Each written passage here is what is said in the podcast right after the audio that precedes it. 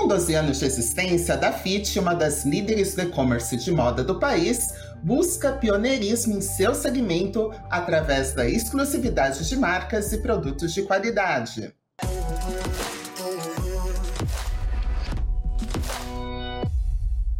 O Fast News Entrevista conversa hoje com Fábio Fadel, diretor comercial e lead Brasil da Dafit. Fábio, seja muito bem-vindo. Obrigado. Fábio, inicialmente, queria que você me contasse um pouquinho da história da Dafit. Ela foi criada em 2011, como que foi essa criação? A Dafit, ela, ela passou por um processo de criação como toda startup passou no mercado, né? Então, é um fundo capitalizado, colocou dinheiro numa ideia de negócio, apostou em pessoas que pudessem fazer esse negócio acontecer, e esse negócio acabou se desenvolvendo aqui no Brasil, não só no Brasil, mas também em outras três filiais na Chile, no Chile, na Argentina e na Colômbia, né? Então, foi mais ou menos assim que, que surgiu a Dafit, uma ideia de negócio de venda de calçados para ampliação para venda de, de confecção também, e aí criar a maior, que chamam né, de maior fashion tech da América Latina. Qual é a diferença da fashion tech para um e-commerce em si?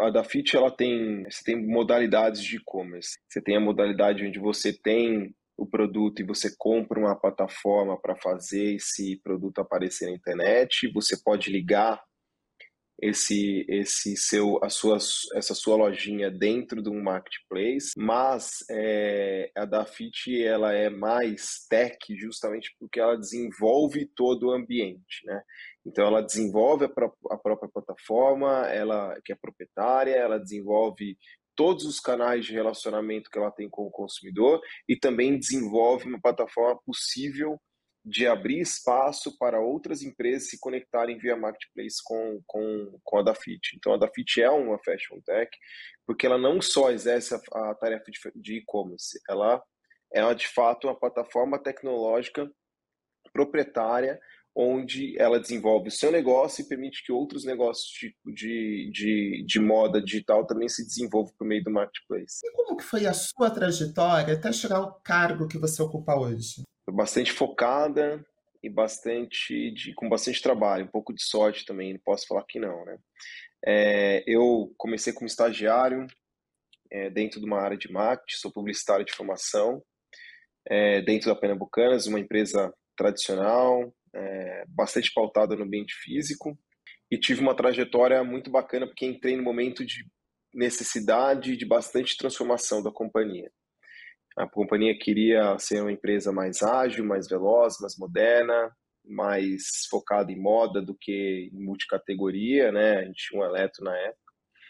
E aí peguei esse vácuo, participei de vários projetos interessantes, passei pelas áreas de planejamento estratégico, depois compras, planejamento comercial, acoplei logística e o desafio depois de ser de se tornar vice-presidente comercial da companhia, né, uma companhia de 14 mil funcionários com um faturamento de mais de 6 bilhões de reais no ano, com vários negócios diferentes e a gente e aí depois disso senti a necessidade de mergulhar um pouco mais no ambiente digital, é, participar também de uma companhia que tivesse uma gestão é, diferente, que não fosse uma gestão familiar, né?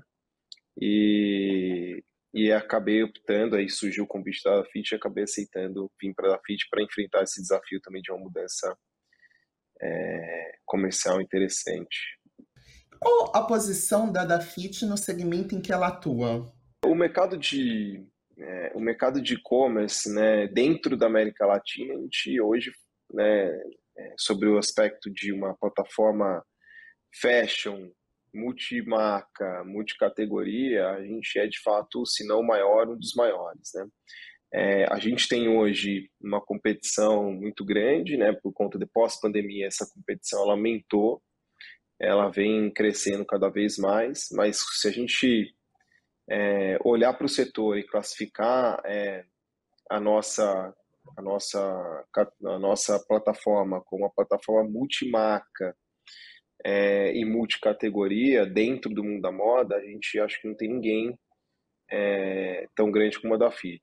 Né? Tem outras empresas de private label, tem outros marketplaces monocategorias que têm um faturamento tão relevante quanto, ou um pouco maior que a da Fit, mas dentro desse, desse setor de multimarca e, e, e de moda, eu acho que a da Fit hoje é uma, é uma das maiores. Como garantir rapidez na entrega dos produtos aos clientes? Eu imagino que esse seja um dos maiores desafios aí dentro da companhia. Claro, claro. Aliás, você tocando num ponto onde a Dafit tem, e aí eu posso falar com total segurança, o melhor serviço entre as, as, os varejos de, digitais de moda, tá? É, o nosso prazo de entrega ele é extremamente competitivo.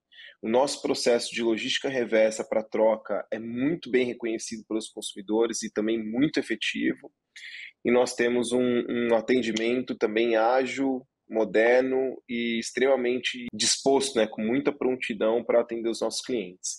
Então, falo isso com tranquilidade. O que, que, garante isso, né, que foi a sua pergunta principal? Primeiro, nós temos um, um maior e melhor e mais moderno de distribuição de moda da América Latina. Isso significa o quê? Que toda a nossa operação de picking armazenamento e picking de, de produtos dentro do nosso centro de distribuição ela é automatizada, ela é feita por robôs. Tá? Uma tecnologia alemã chama AutoStore. Então a gente tem uma porrada de robôs lá dentro que fazem a operação e otimizam esse armazenamento da forma mais inteligente possível. Isso agiliza muito o pick and packing dos produtos. Então, nosso CD é localizado em Extrema, é, Minas Gerais, e, e possui essa tecnologia.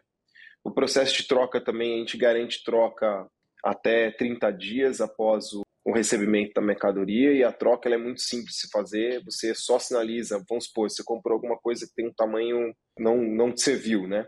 Então você vai para o aplicativo, clica que você quer trocar, seleciona o tamanho que você quer, um veículo da Fit passa na sua casa, pega, e devolve o produto do tamanho certo. Se você desistiu da compra porque ah, só né, não tem mais o tamanho que você quer, aquele que você precisava, você pede a devolução, o dinheiro cai na sua conta, você pode fazer outro produto ou a compra de outro produto da sua necessidade. Então, o processo ele é muito tranquilo, tanto que a gente tem muito feedback, muita muita motivo de fidelização de cliente justamente pela essa, essa segurança que o consumidor tem, que se não serviu, se o produto não satisfez, ele pode trocar por outro produto ou simplesmente fazer a, a troca sem, sem precisar sair de casa. E o nosso processo de saque, a gente tem um, um saque, qualquer ponto de contato que a Dafit tenha, ele vira um ponto de atendimento. Então, o cliente tem a opção de ligar, né? a gente tem, uma, tem várias posições de atendimento, uma central de atendimento própria para atender o cliente. O cliente tem a opção de mandar e-mail, que também tem é, resposta de prontidão feita por um, por um exército de pessoas lá. O cliente tem a opção de entrar pelas redes sociais em contato com a gente, mandou uma mensagem no privado para da Fit, no arroba no Instagram, ele vai ser respondido é, imediatamente. Então a gente tem assim, uma preocupação muito grande aqui com isso, porque dado que você não tem um atendimento, né, diferente do físico, você não tem um atendimento na hora da compra, é importante que você tenha todos esses meios de contato à disposição do cliente para poder evitar qualquer tipo de atrito.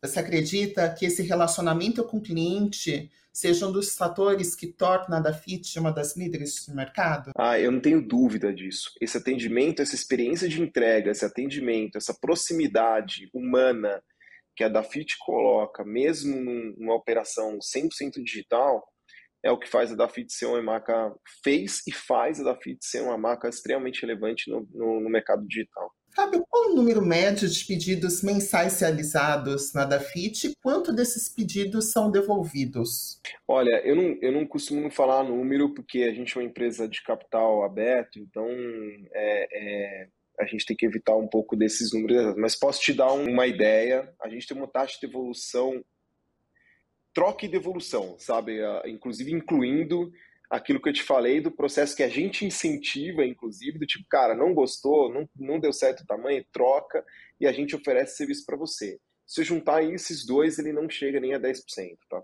A gente passa por um momento de evolução da nossa proposta de valor. E essa evolução da proposta de valor, ela propõe uma intensificação ainda mais nesse mercado multimarca, qualificado, com coleção, focado em lifestyle, né? Saindo um pouco daquele senso comum que é o mercado de e-commerce, onde a gente tem bastante comodização e briga por preço. Executando essa estratégia que a gente está falando para a gente poder ter uma, uma, proposta de valor mais competitiva, mais forte no mercado, nós estamos falando que o nosso ticket médio está subindo desde o final do ano passado mais de 30%. Tá? Tem alguma então, explicação? Que... É justamente isso. A gente qualificou o sortimento, focou, né, fez uma, uma uma modificação na proposta de valor, onde a gente tem um foco nas marcas mais importantes para moda a nível local e a nível global. A gente está promovendo as exclusividades da plataforma, produtos e, e sortimentos que só a Dafit oferece, e estamos apostando bastante em curadoria. O cliente reconhecendo isso, né? está se voltando cada vez menos a comprar produtos promocionados e comprar os produtos a preço cheio por conta de toda essa evolução da proposta de valor da FIT. Como que você analisa o futuro do e-commerce no país com a política econômica do novo governo? Eu acho que tem, tem coisas que assim, né, é, elas independem da, da política, elas podem se acelerar ou elas podem retardar de acordo com, com a política. Mas o e-commerce é uma realidade hoje. Eu acho que a pandemia teve um papel fundamental em acelerar a curva de aprendizado e de imersão de todo mundo dentro do e-commerce, é, é, inclusive das classes sociais mais afastadas da digitalização. Acho que a pandemia obrigou praticamente a todo mundo entrar é, e todo mundo experimentar e todo mundo perder a, vencer essa barreira de entrada que tem o e-commerce. Acho que existe um outro movimento que favorece o e-commerce que é a bancarização né, do, da colaboração brasileira, que vem acelerando muito é, com a questão da, da, do surgimento dos bancos digitais, a facilidade de cada um abrir conta e poder ser um correntista dentro de um banco digital, e também da, né, da, da facilidade de acesso que os bancos dão hoje, onde você não precisa mais é, se recorrer a uma agência para poder fazer as suas transações. Então, essa barreira de entrada vencida, né, pela não acesso à tecnologia ou pela falta de intimidade com a tecnologia, mais a bancarização, né, para você poder pagar é, é, e transacionar dentro do ambiente digital, ela vai, ela acelera e cria muito mais usuários e prospects para o e-commerce. Eu acho que a economia é, hoje ela está difícil para o físico e está difícil para o digital. Né? Nós temos uma taxa de juros alta, falta de crédito no mercado, temos um consumo em baixa, uma inflação em alta que aumentou os preços e que não, que foi bem acima da evolução de renda da população brasileira. Essa conjuntura econômica, ela impacta demais o consumo e o varejo é um, é um setor que sente muito isso. Né? Então, revertendo esse cenário, onde a gente pode imaginar uma, um segundo semestre, onde a gente começa a colocar um pouco mais de dinheiro na economia, a inflação começa a mostrar um pouco mais de estabilidade, existe, começa a ter uma segurança um pouco maior do mercado financeiro, os juros começam a diminuir, o crédito começa a migrar um pouco mais para o mercado produtivo de novo, as empresas começam a investir em novos negócios, geram novos empregos, a renda aumenta, o varejo vai, vai evoluir. O varejo digital e o varejo de e-commerce. Acho que tem uma perspectiva um pouco melhor para o varejo de e-commerce, em dois sentidos. Primeiro, está se esgotando uma bolha pós-pandemia de uma, de uma necessidade de anseio do mundo físico. A gente ficou muito tempo sem transacionando no mundo digital, né? E a gente ficou com saudade do mundo físico e todo mundo foi para ver loja, para entender, pra, né? Todo mundo tá com saudade de passar um pouco de perrengue no estacionamento, de ter aquele vendedor enchendo o saco. Todo mundo acabou ficando com um pouco de saudade disso, né? Brincadeiras à parte, mas dessa relação, dessa experiência física e acho que teve essa bolha. Então essa bolha deve se assentar e a distribuição entre o digital e o físico deve, deve normalizar. E tem uma coisa que é a reforma tributária. Né? A reforma tributária ela vem com o objetivo de equalizar a tributação, e essa é a expectativa de todo mundo, entre todos os canais. E aí eu acho que a gente tem uma queda da informalidade, que compete muito com, com, com as marcas, né, que é falsificação tal, e isso pega bastante o e-commerce também, não só o físico, mas o e-commerce. E a gente tem a taxação de empresas que importam produtos de forma com subterfúgios fiscais e acabam impactando a venda do e-commerce formal também. Então isso isso acaba é, melhorando, acho que aí trazendo trazendo uma perspectiva melhor para o ambiente. Falando dos grandes e-commerces asiáticos, né, é, que acabam tendo até uma concorrência desleal, como a Dafit acaba vencendo essas barreiras para continuar aí na liderança no mercado? E como os asiáticos, podemos abrir dois capítulos aqui. Acho que tem um capítulo de modelo de negócio. Eu acho que o modelo de negócio que eles se propõem a fazer é um modelo muito bacana, que eu acho que é muito inteligente e eles estão buscando espaço deles, acho que faz todo sentido. Uma moda rápida, uma moda com, com, com informação mesmo de moda, com atributo de moda, uma identificação rápida de tendência e uma prontidão de entrega e disponibilidade para o consumidor. Isso, cara, é um modelo de negócio bacana, temos que reconhecer, acho que é bem competitivo e está aí. É, a questão tributária né, é uma questão que não vale só para eles, eu acho que é uma questão, a gente tem muito mercado informal no Brasil também, né? É, eu acho que, acho que a gente tem que encarar a questão tributária não focada em empresas específicas, mas focada no conceito geral. Nós temos muita, muita, muita loja que não paga imposto, muita falsificação, loja física, inclusive. Nós temos muita falsificação, nós temos muita importação ilegal, nós temos muita coisa que acontece por baixo dos panos que prejudica negócios legais. E aí prejudica de duas maneiras: na venda e também na, no, no, valor do imposto que a empresa paga, porque quanto menos empresas pagarem imposto, sobra mais imposto para as empresas que pagam pagar, né? Então, assim, a conta fica maior para quem é legal, né? Quanto mais informalidade tem, maior a conta para as empresas legais. Então, acho que isso é uma briga que a, o Brasil precisa comprar, no sentido de que a gente precisa legalizar isso, que vai ser um benefício para todo mundo. Fora todo o sistema corrupto e, e, e e, e, criminoso que existe por volta da ilegalidade como um todo, né? Deportação ilegal, tal. Então isso isso não gera não gera nada produtivo para a sociedade. Então acho que esse é um capítulo à parte. E falando como a Dafit está se atuando a essa competitividade, eu acho que a Dafit, como eu falei para vocês, ela está tá, tá reforçando três valores competitivos muito, muito, muito importantes que fortalecem ela para concorrer com qualquer, com qualquer player hoje no, no mercado. Fator 1, um, ter em seu portfólio as melhores marcas de moda local e global.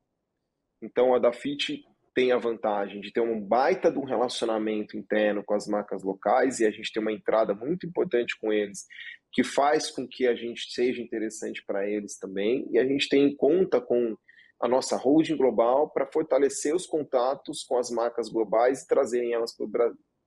Então, se você pegar qualquer outro é, é, e-commerce, é, fast fashion é, asiático que a gente tenha, o forte deles não é marca, o forte deles de fato é o private label que eles produzem e eles trazem. Né? Produzem bem, tem informação de moda, mas quem quiser marca, produto de qualidade, vai encontrar isso na Dafit. Né? O segundo fator muito forte é a exclusividade. Então a gente quer ter duas, que vai se manifestar de duas formas. Exclusividade de marca, então marcas que só a Dafit pode oferecer ao público brasileiro. Eu dei exemplo da Gap, da, da Mango, né, da Ralph Lauren, da Forever 21. Então acho que são marcas que só a Dafit vai oferecer para o mercado brasileiro. E, e, e ela vai se manifestar de uma outra maneira também, porque dado o relacionamento produtivo intenso que a gente tem com as marcas, a gente também vai produzir coleções e produtos específicos para serem comercializados na Dafit.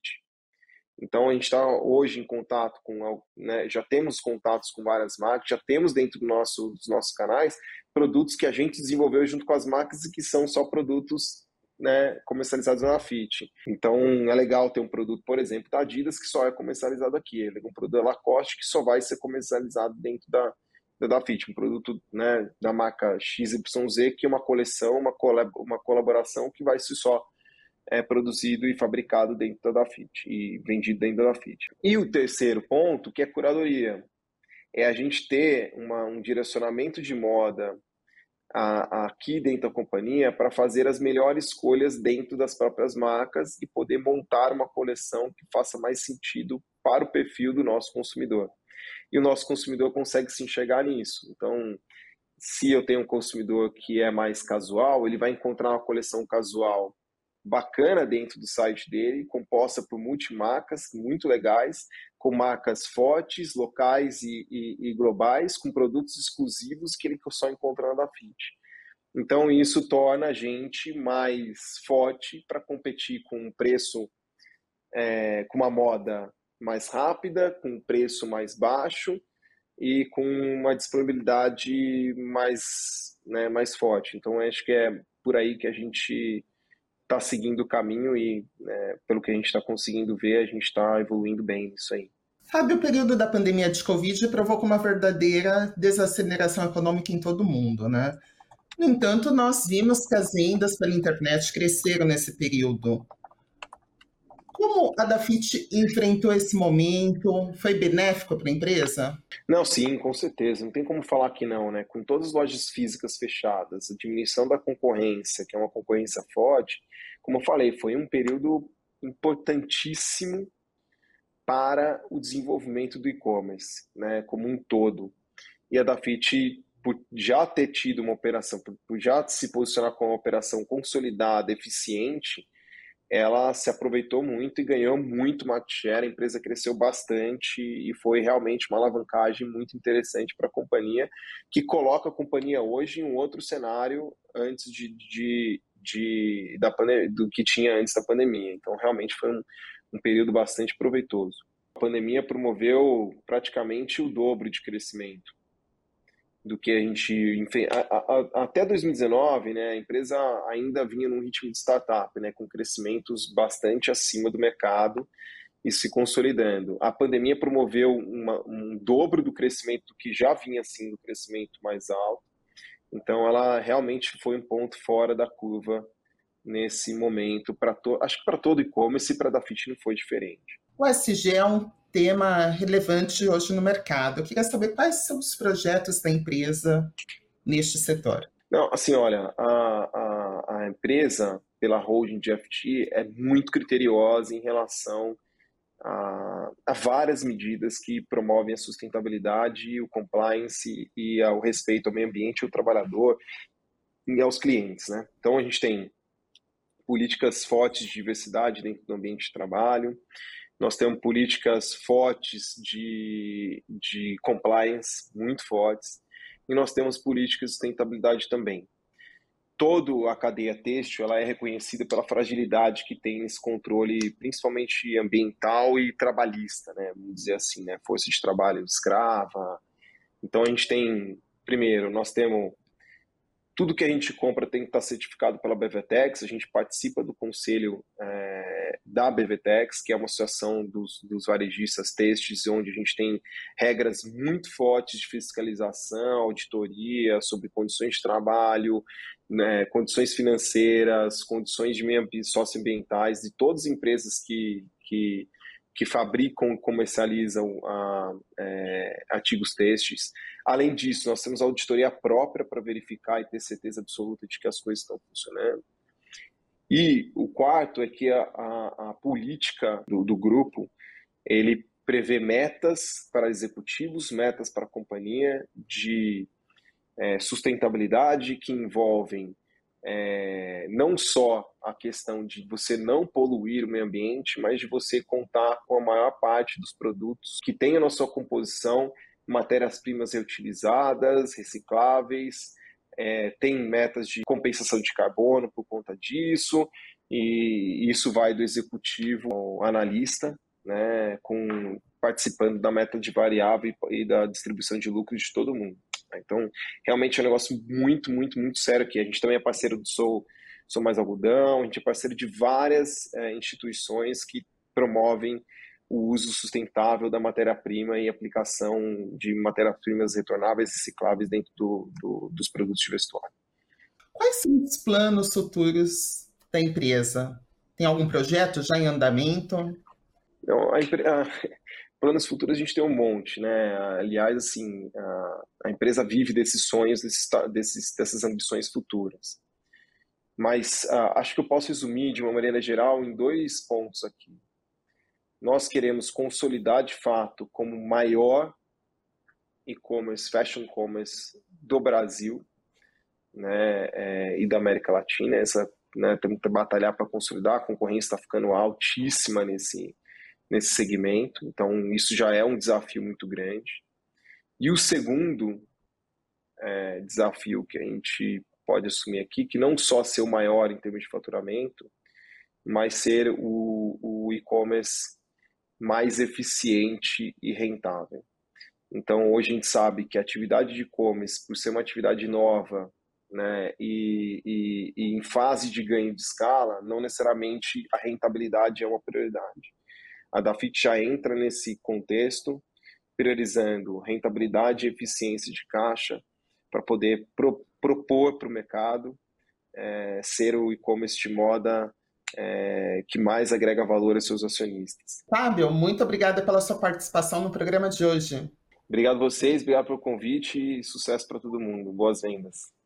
Invest News Entrevista vai ficando por aqui. Até a próxima, pessoal!